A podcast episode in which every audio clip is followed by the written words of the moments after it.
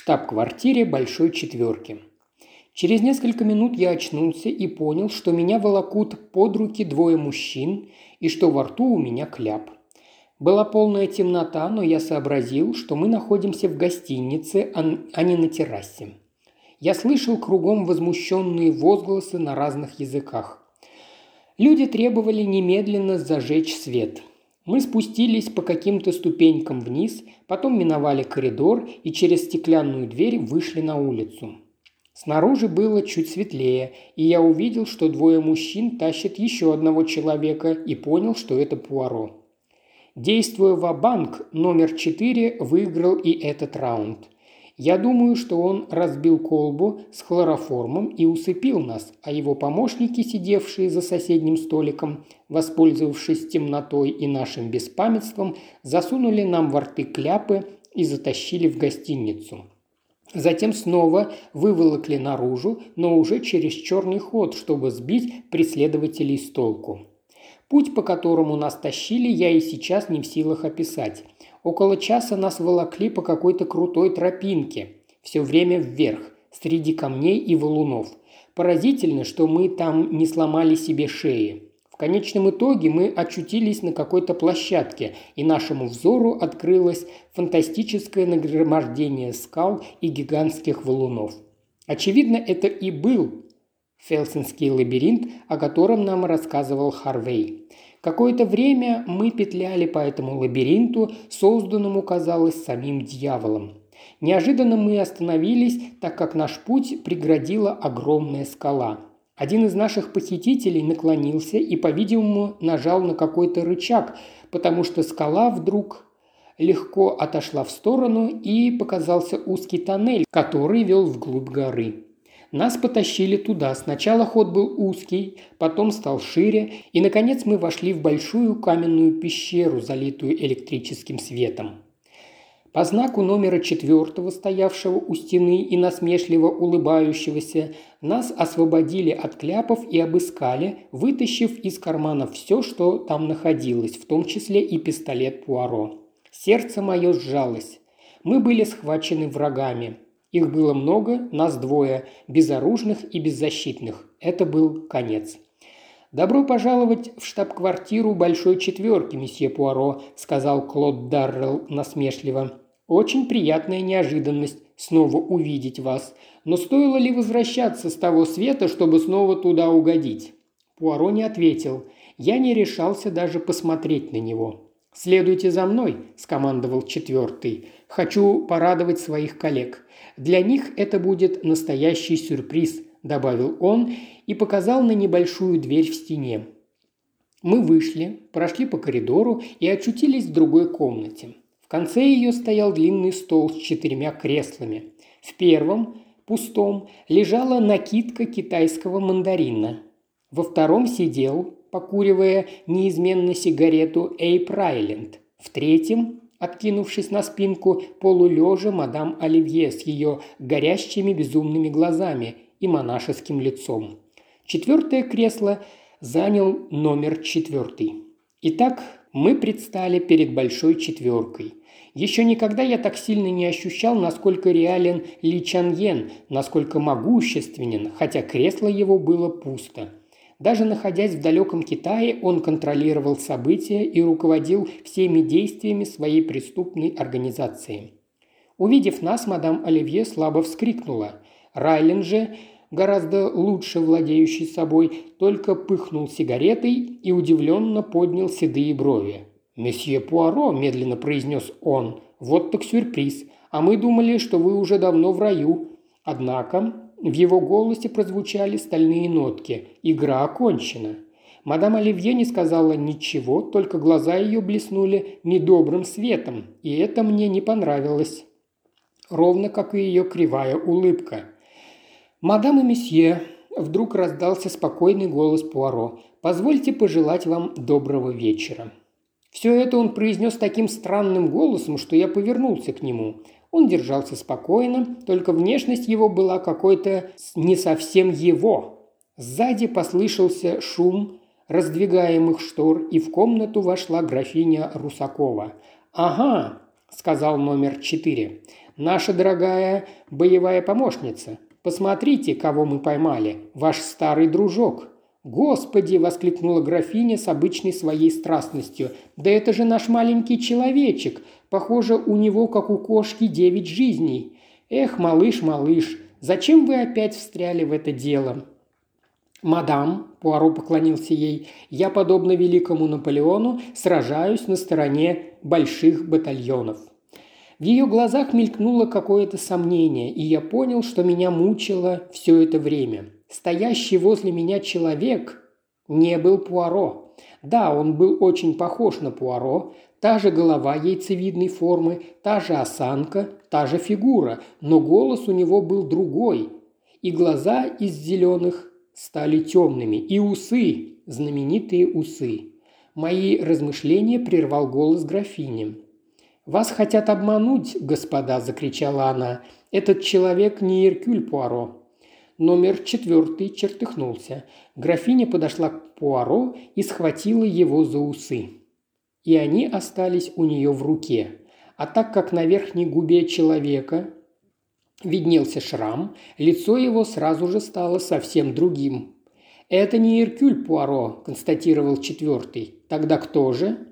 «Я знаю», – вдруг вырвалось у меня и тут же замолчал, испугавшись, что совершил грубую оплошность, но незнакомец сам повернулся ко мне. «Скажите им», – сказал он, – «если вы уверены, что знаете, кто я. Теперь это не имеет значения, фокус удался». «Это Ахилл Пуаро», – медленно произнес я, – «брат-близнец Эркюля Пуаро». «Очередной блеф», – выпалил Райленд – но видно было, насколько он потрясен. «План Эркюля удался полностью», – спокойно сказал Ахилл Пуаро. «Удался?» – зловещим голосом переспросил номер четвертый. «Но вы, надеюсь, поняли, что вам-то придется умереть? И очень скоро?» «Да, я это понял. Это вы не способны понять, что ради спасения мира человек может пожертвовать своей жизнью. Во время войны многие жертвовали собой ради спасения Родины – а сегодня это готов сделать я. Я подумал, что Пуаро мог бы сначала поинтересоваться, готов ли я пожертвовать собой, но вспомнил, как он настаивал на том, чтобы я остался на вилле, так что пенять было не на что. «Ну и как же вы собираетесь жертвовать вашими жизнями?» – насмешливо спросил Райленд. «Я вижу», – начал Ахилл Пуаро, – «что вы еще не поняли суть плана Пуаро. Начну с того, что ваше подземное убежище было обнаружено еще два месяца назад, и практически все нынешние постояльцы гостиницы – это сотрудники служб государственной безопасности различных стран. Все окрестности оцеплены войсками, так что убежать вам не удастся.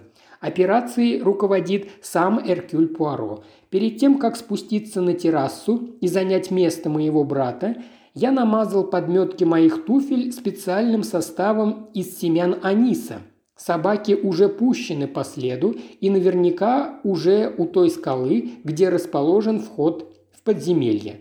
Одним словом, сеть расставлена, и вы в нее попали. А с нами можете делать, что хотите. Все равно никому из вас спуститься не удастся. «Вы ошибаетесь», – засмеялась вдруг мадам Оливье, и глаза ее блеснули дьявольским огнем. «Один путь есть. Мы сами разрушим наше убежище, как библейский Самсон, и наши враги погибнут под развалинами вместе с нами». Что скажете на это, друзья? Райленд не сводил с Ахилла Пуаро злобного взгляда. «А что если...» – хрипло сказал он. «Что если он лжет?» Ахилл Пуаро пожал плечами. Через час начнет светать, и вы убедитесь, что я сказал правду. Я думаю, наши люди уже подошли к скале, закрывающей вход». Как только Ахилл Пуаро произнес последние слова, до нас донесся отзвук взрыва, а через минуту в комнату вбежал, бессвязно крича, какой-то человек. Райлен вскочил с кресла и торопливо удалился. Мадам Оливье встала, прошла в дальний угол и исчезла за дверью, которая вела, как я успел заметить, в отлично оборудованную лабораторию, похожую на ту, которую мы видели у мадам Оливье в Париже. Номер четвертый тоже ретировался, но через минуту вернулся, держа в руке пистолет Пуаро. Убежать они все равно не смогут, ухмыльнулся он. «А с этой игрушкой вы будете чувствовать себя уверенней», – добавил он, протягивая пистолет графине. И снова вышел. Графиня подошла к нам поближе и долго-долго приглядывалась к моему спутнику. Внезапно она расхохоталась. «Вы очень умны, месье Ахил Пуаро», – с издевкой сказала она. «Мадам, у меня к вам деловое предложение. Как хорошо, что нас оставили одних. Назовите вашу цену». «Не понимаю, о чем вы? Какую цену?» Она снова рассмеялась. «Мадам, вы можете вывести нас отсюда тайным ходом. Вот я и прошу назвать цену». «Моя цена больше, чем вы можете заплатить», – снова рассмеялась графиня. «Меня нельзя купить ни за какие деньги». «Я не имею в виду деньги, мадам. Вы же сами только что назвали меня умным. Тем не менее, практически каждого человека, я позволю себе повторить ваши слова, можно купить. Что вы хотите в обмен на наши жизни и свободу? Я могу выполнить любое, даже самое сокровенное ваше желание. Вы волшебник? Если хотите, да. Графиня вдруг перестала язвительно улыбаться. «Глупец!» – с горечью произнесла она. «Мое сокровенное желание. Разве вы сможете отомстить моим врагам, вернуть мне молодость, красоту и радость жизни или воскресить мертвых?» Ахилл Пуаро с напряженным вниманием слушал ее монолог. «Вы назвали три желания, мадам. Какое же из этих трех вы выбираете? Вы дадите мне эликсир молодости?» – иронически рассмеялась графиня. «Хорошо, я предлагаю вам условия. Когда-то у меня был сын. Найдите мне моего сына, и вы свободны. Я согласен. Ваш сын возвратится к вам. Даю слово. Слово Эркюля Пуаро. «Мой дорогой месье Пуаро». Ее тон снова стал насмешливым. «Боюсь, что вы попали в ловушку. С вашей стороны, конечно, очень благородно обещать вернуть мне сына, но я же знаю, что это невыполнимо. Клянусь всеми святыми, мадам, что я верну вам его. «Я вас уже спрашивала, можете ли вы воскресить мертвых, месье Пуаро? Вы считаете, что ваш сын мертв? Да. Его нет в живых? Мадам, я клянусь вам еще раз, что воскрешу вашего сына». Графиня остолбенела уставилась на Ахила Пуаро. «Вы мне не верите? Принесите мой бумажник, который у меня отобрали». Она поспешно вышла из комнаты и через минуту вернулась с записной книжкой, на всякий случай держа на готове пистолет. Я подумал, что обмануть ее Ахиллу Пуаро вряд ли удастся. Графиня была умной женщиной. «Откройте его, мадам», с левой стороны небольшой кармашек. Нашли? Там лежит маленькая фотография. Взгляните на нее. Она с недоверчивым видом взяла фотографию, повернула и, вскрикнув, пошатнулась, но устояла на месте. Потом бросилась к Ахиллу Пуаро. «Где он? Где мой сын?» «Помните о нашем уговоре? Да-да, я вам верю. Скорее, но они могут вернуться в каждую минуту. Схватив его за руку, она потянула его к двери, я еле успевал за ними. Сначала мы шли тем же путем, что и сюда, но потом туннель раздвоился. Графиня, не раздумывая, пошла направо. Мы поспешили за ней. «Только бы успеть», – шептала она, – «мы должны выйти на поверхность, прежде чем произойдет взрыв». Мы ускорили шаги. Я понял, что этот туннель проходит под всей горой, и мы должны выйти на ее противоположную сторону. Обливаясь потом, я старался не отставать от Пуаро и графини. И вдруг впереди забрезжил свет. Он становился все ярче. Прямо у входа росли густые кусты. Раздвинув их, мы вышли на небольшую лужайку. Занималась заря, все было залито розовым светом. Ахил Пуаро не соврал насчет того, что местность вокруг горы была окружена – не успели мы выйти из кустов, как на нас набросились какие-то люди, но, узнав Пуаро, сразу же отпустили. «Быстрее!» – закричал Ахилл Пуаро. «Быстрее уходите! Нельзя терять ни минуты!» Но он не успел закончить фразу. Земля под ногами содрогнулась, послышался ужасный рев. Казалось, гора взлетает на воздух. Воздушной волной нас всех разбросало в разные стороны. Наконец я очнулся и обнаружил, что лежу в кровати в незнакомой комнате. Кто-то стоял у окна. Когда он повернулся ко мне, я увидел Ахила Пуаро, но вдруг мне показалось, о боже, Знакомый ироничный голос развеял мои сомнения. «Да, дорогой мой друг, это я. А мой любимый братец отбыл домой, точнее, снова ушел в страну легенд. Все время с вами был я. Не все же лавры должны доставаться номеру четвертому. С него и так хватит. Я закапал в глаза Беладонну, чтобы расширить зрачки, сбрил свои знаменитые усы и наклеил фальшивые. А для убедительности два месяца назад сделал себе шрам на верхней губе. Только такой ценой я мог провести номера четвертого. И ведь он поверил, что перед ним не Иркюль Пуаро. И потом, вы оказали мне неоценимую услугу, подтвердив, что я – это Ахилл Пуаро. Целью моего маскарада было заставить их поверить, что Эркюль Пуаро лично руководит операцией. Все же остальное – оцепление, специальный состав на подошвах – было на самом деле. «Но почему вы не послали какого-нибудь хорошо загримированного актера?» – перебил я его. «Чтобы я позволил вам пойти в самое пекло, лишив своей помощи и дружеской поддержки?» Вы слишком плохо обо мне думаете. И кроме того, я надеялся выбраться оттуда с помощью графини. Эта женщина более смышленна и проницательна, чем вы, Гастингс. Сначала она поверила, что перед ней Ахилл Пуаро. Помните, она воскликнула «Вас хотят обмануть, это не Иркюль Пуаро». Но скоро поняла, что ошиблась, когда она сказала, что «Вы очень умны, месье Ахилл Пуаро». Я сразу догадался, что она меня раскусила, и понял, что настал момент пойти с козырной карты. «Вы имеете в виду этот вздор с воскрешением ее сына?» «Это не вздор, Гастингс. Ее сын уже был у меня». «Как так?» Вы же знаете, что мой девиз «Будь готов ко всему». Как только я узнал, что графиня стала работать на большую четверку и пользуется их доверием, то тщательно изучил ее прошлое. Я узнал, что у нее был сын, которого похитили. Ей сообщили, что он умер. Я проверил все факты, они не всегда совпадали. Я навел справки и, узнав, что он жив, разыскал его и за кругленькую сумму выкупил у работорговца. Сын графини работал на его подпольном заводе. Мальчик был на грани истощения. Я отправил его в одно надежное место. Там за ним был хороший уход, и когда он поправился, я сфотографировал его в новой обстановке на фоне живописного пейзажа. А в нужный момент сделал эффектный ход. Согласитесь, это был как раз тот момент. «Как хорошо, что вы спасли мальчика!» – воскликнул я. «Пуаро, вы просто гений!» Я и сам очень рад, что мне это удалось, так как питаю самую горячую симпатию к этой женщине. Мне было бы очень жаль, если бы она погибла в подземелье. Мне даже страшно спрашивать, но что с четверкой?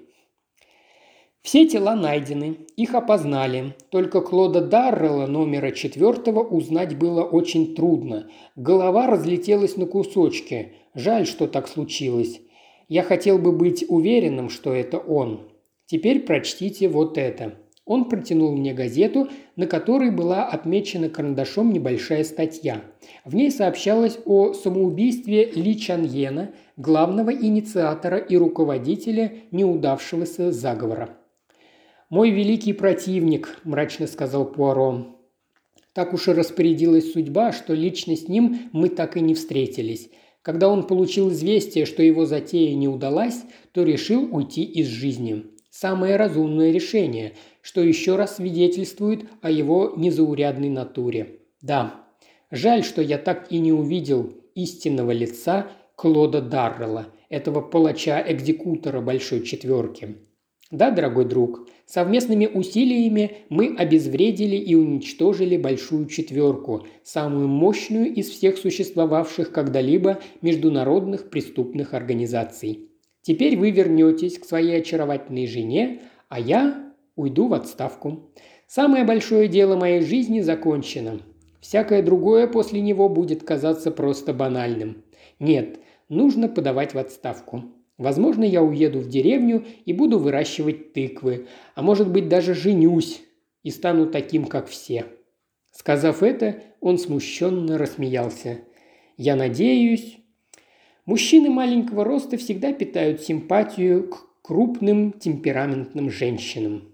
«Женюсь и стану примерным семьянином», – повторил он. «А вдруг?» Текст читал Илья Кривошеев.